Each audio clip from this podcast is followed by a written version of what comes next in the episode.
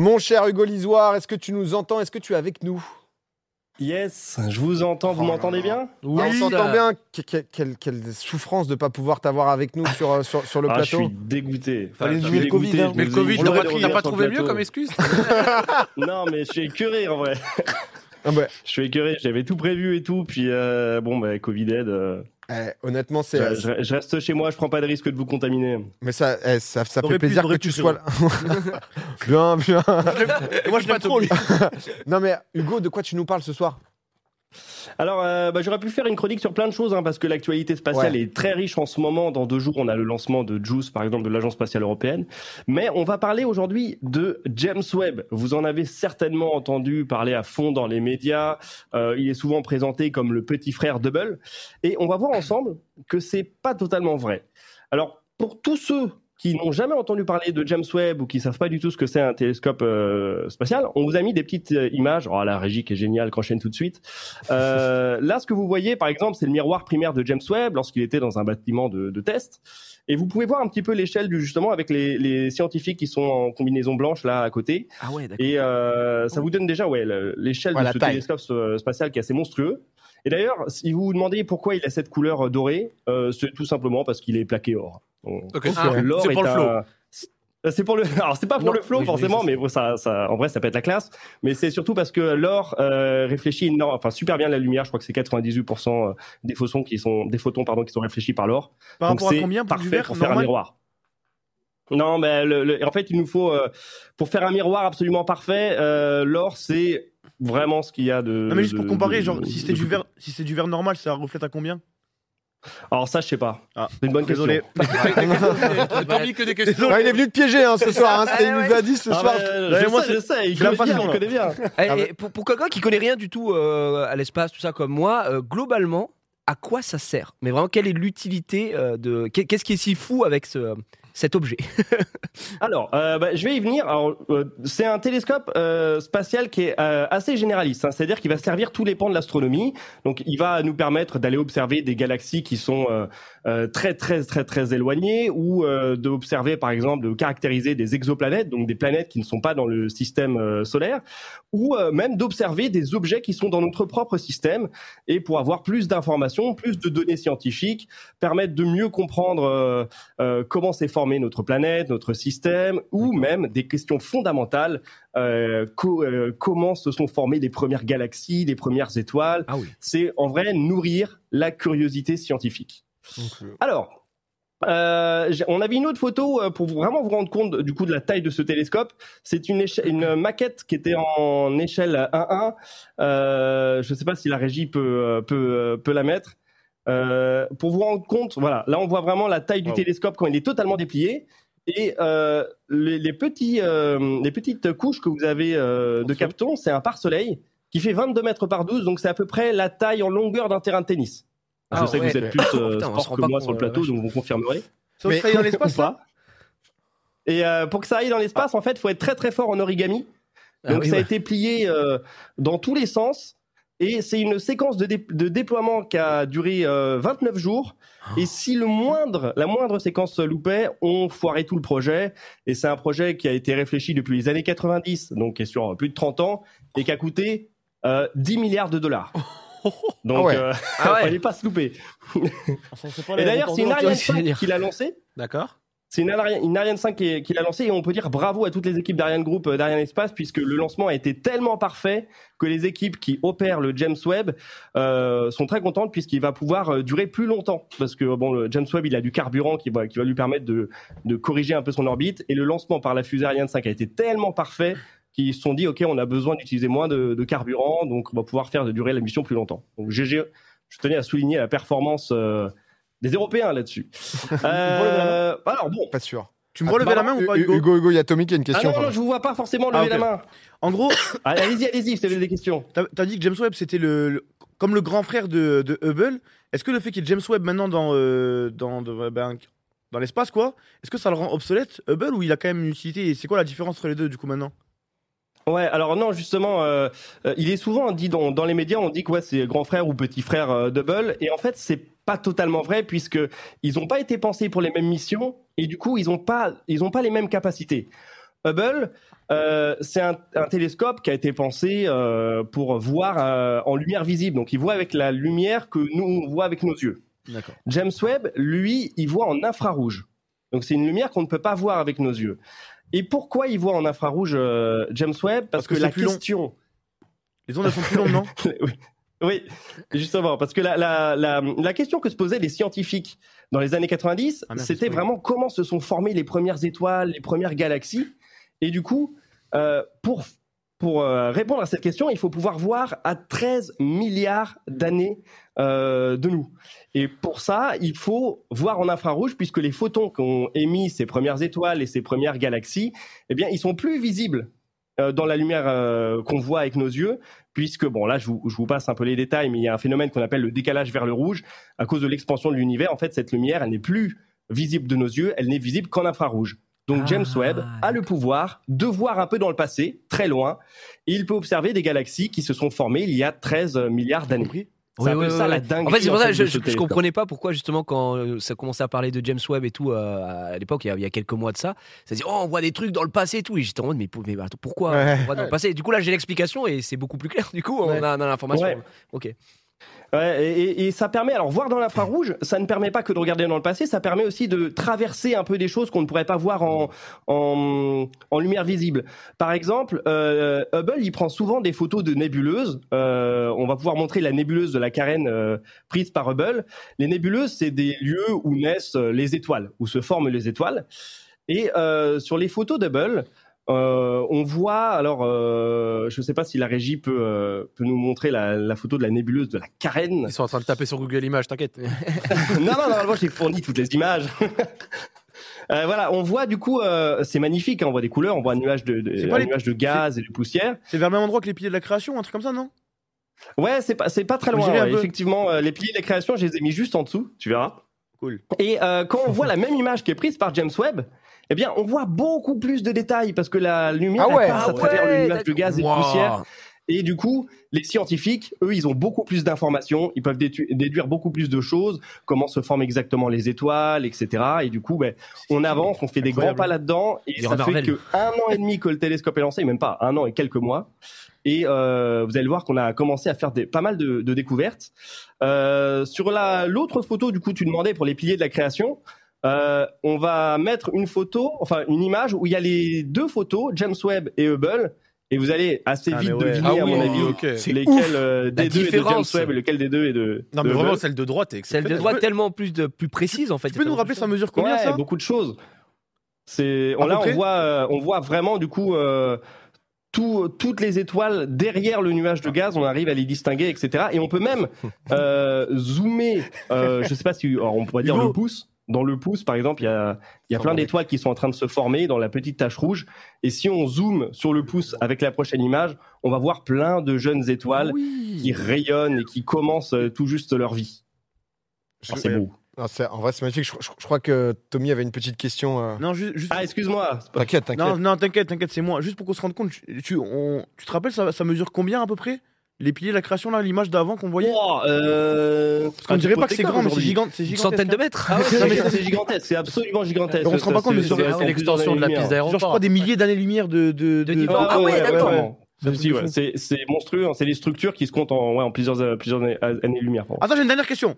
Désolé, je t'embête, mais moi, en gros, est-ce que, est-ce que vu que il fait des photos, tu m'as dit en infrarouge et pas en lumière visible, du coup, c'est ça Ouais. C'est des photos qui sont retouchées en fait? Euh, alors ils sont, elles sont recolorisées effectivement pour euh, pour donner euh, donc pour pouvoir les transmettre au, au grand public et euh, eux de, de leur côté effectivement ils ont des photos avec plusieurs analyses d'images différentes qui leur permettent de- d'avoir des données différentes. Mais en- en- pour les présenter au grand public effectivement t'as des, les images sont retravaillées. Oui, ok. Ok. Désolé, merci. Euh, bref, donc, vous l'avez compris, donc James Webb, il peut euh, imager des galaxies qui sont extrêmement lointaines, il peut percer les nuages de gaz, etc. Mais c'est un télescope assez généraliste. Il peut aussi analyser l'atmosphère d'exoplanètes. Alors, donc, c'est des planètes qui sont en dehors du euh, système solaire. Notamment, il a analysé assez récemment euh, l'exoplanète WASP-39b et il est capable de dire que euh, dans l'atmosphère de cette planète, par exemple, il y a de- des traces d'eau ou des traces de dioxyde de carbone. Alors comment il fait? Eh bien, lorsque la planète passe devant l'étoile, en fait, la lumière de l'étoile va passer à travers l'atmosphère de la planète jusqu'au télescope. Et la lumière qui est reçue par le télescope, elle contient la signature de l'atmosphère de la planète. C'est insane. Et ça, Oh c'est la assez vache, incroyable. ah C'est-à-dire qu'on en est rendu là en termes de civilisation. On est capable d'analyser les atmosphères de planètes qui sont extrêmement, euh, extrêmement lointaines. Grâce à la lumière de l'étoile derrière. Putain, c'est ouf parce que j'avoue que moi, ouais. espa- espace, je- j'apprends, j'écoute euh, Ah oui, je Tommy qui connaît un peu ouais, plus, ça peut poser les questions. Ah mais mais c'est ouf, c'est en termes d'avancée, etc. Donc là, on est capable, par exemple, Ah cette ouais, exoplanète, savoir si, euh, sans que ça soit habitable, mais en mode euh, savoir si euh, ce qui ce qu'il y a exactement, ce que contient son En atmosphère. termes quoi. d'espace, là, on vit la meilleure époque. hein. Ouais. Ah ouais, C'est une dinguerie. hein. Ouais, ouais, clairement, Ah ouais. On, vit, on vit la meilleure époque. Et effectivement, on est capable de savoir ce qu'il y a un peu dans, dans cette atmosphère. Alors, euh, le, le, le Graal, hein, ce serait de pouvoir analyser une, une, une planète qui fait à peu près la taille de la Terre et de savoir si son, dans son atmosphère, on peut trouver, par exemple, un gaz qui serait marquant de la vie. Genre un gaz qu'on on sait que sur Terre, par exemple, il ne peut être que créé par euh, la vie. Et là, on se dirait, waouh, il y a une chance que sur cette planète, il y a de la vie, etc. on n'en est pas encore là. Ouais. Ça? Oui, il y avait eu cette histoire sur Vénus, effectivement, euh, Tommy qui suit bien avec euh, la découverte de phosphine. Mais au final, bon, ça a été, euh, Pas si fou quoi. ça a été un peu débunké et re- revu par d'autres scientifiques. Et euh, pour l'instant, Vénus n'a toujours pas de vie. Dans notre, jour, hein. dans notre système, il Ouais. y, a rien, euh, il y a rien de zinzin quoi. Pour, euh, on peut se dire bon les gars, on Alors, pose les dans notre système, les- prends l'info. Ah bah, je prends l'info parce que j'ai un jet. Il y a des choses de zinzin au final parce que euh, bah, Mars, par exemple, euh, a eu des conditions favorables à la vie dans son histoire. On sait que des lunes de Jupiter, par exemple, pourraient avoir des océans d'eau liquide cachés sous des croûtes de glace. Donc là, on voit par exemple sur la prochaine image, on va voir Titan. Titan, euh, c'est une lune absolument incroyable qui a un cycle liquide de, du méthane. Donc il y a des pluies, des lacs, des rivières.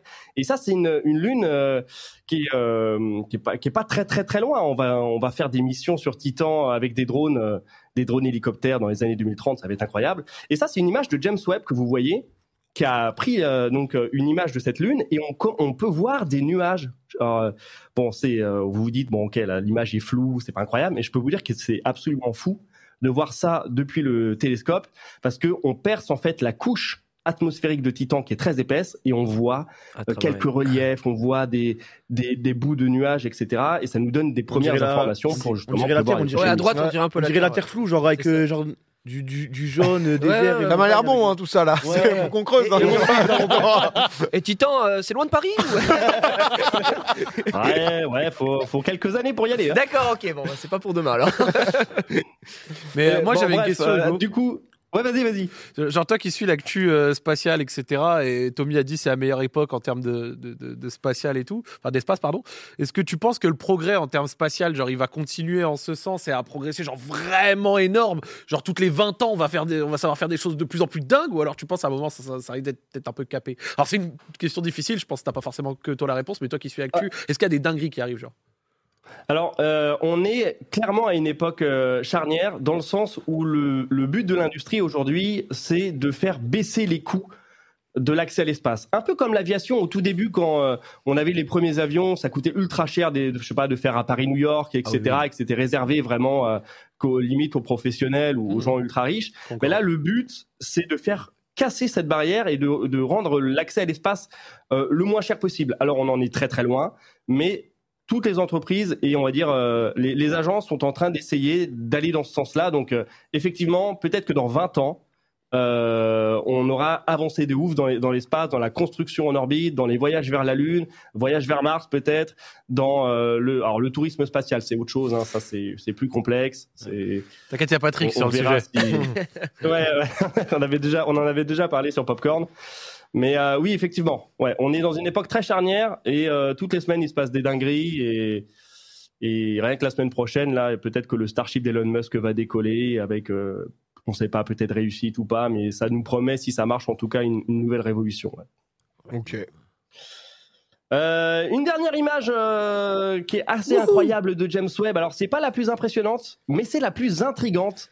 Ça fait un an Oh. et euh, trois mois euh, que le télescope est dans l'espace et James Webb il a il a sorti euh, ces images là et ça a bouleversé un peu le, le milieu euh, scientifique puisque ce sont des galaxies extrêmement anciennes justement des galaxies qui euh, sont là qui, ont- qui sont très très très très euh, euh, jeunes par rapport à l'âge de l'univers. Donc, euh, observez, il y a 13 milliards, enfin, une lumière qui nous vient d'il y a 13 milliards d'années, et elles ont la forme de galaxies spirales barrées, comme notre galaxie à nous. Et ça, c'est un gros problème pour nous parce que dans notre modèle de formation des- de galaxies, les galaxies qui ont cette forme n'ont normalement pas encore euh, été matures, ne sont normalement pas encore là. Et là, James Webb nous dit non, non, non, non, non. Moi, ce que je vois il y a 13 milliards d'années, c'est des galaxies qui ont déjà des formes de spirales barrées. Et ça, il faut maintenant comprendre pourquoi. C'est le travail des astronomes. hein, moi, je sais pas du tout. Et ça pourrait changer la manière, en fait, dont on conçoit les conditions primordiales de l'univers. Donc, ça pourrait être un game changer de ouf. C'est quoi le, le Et, problème euh, du coup euh, et- exactement J'ai pas trop compris. Quel, Ah est le ben, en souci fait, de normalement, les galaxies, euh, quand euh, très très très très jeunes, enfin, par rapport à l'âge de Ouais. l'univers, elles ne se seraient pas déjà formées en, en spirale barrée. Ce Ok. serait plutôt des masses un peu euh, un peu moins euh, un peu plus informes en fait. Et là, on, a- on voit des galaxies qui sont déjà bien formées, comme notre Voie lactée. Et ça, c'est un problème dans notre modèle de formation des galaxies parce que normalement, ça ne devrait pas être le cas.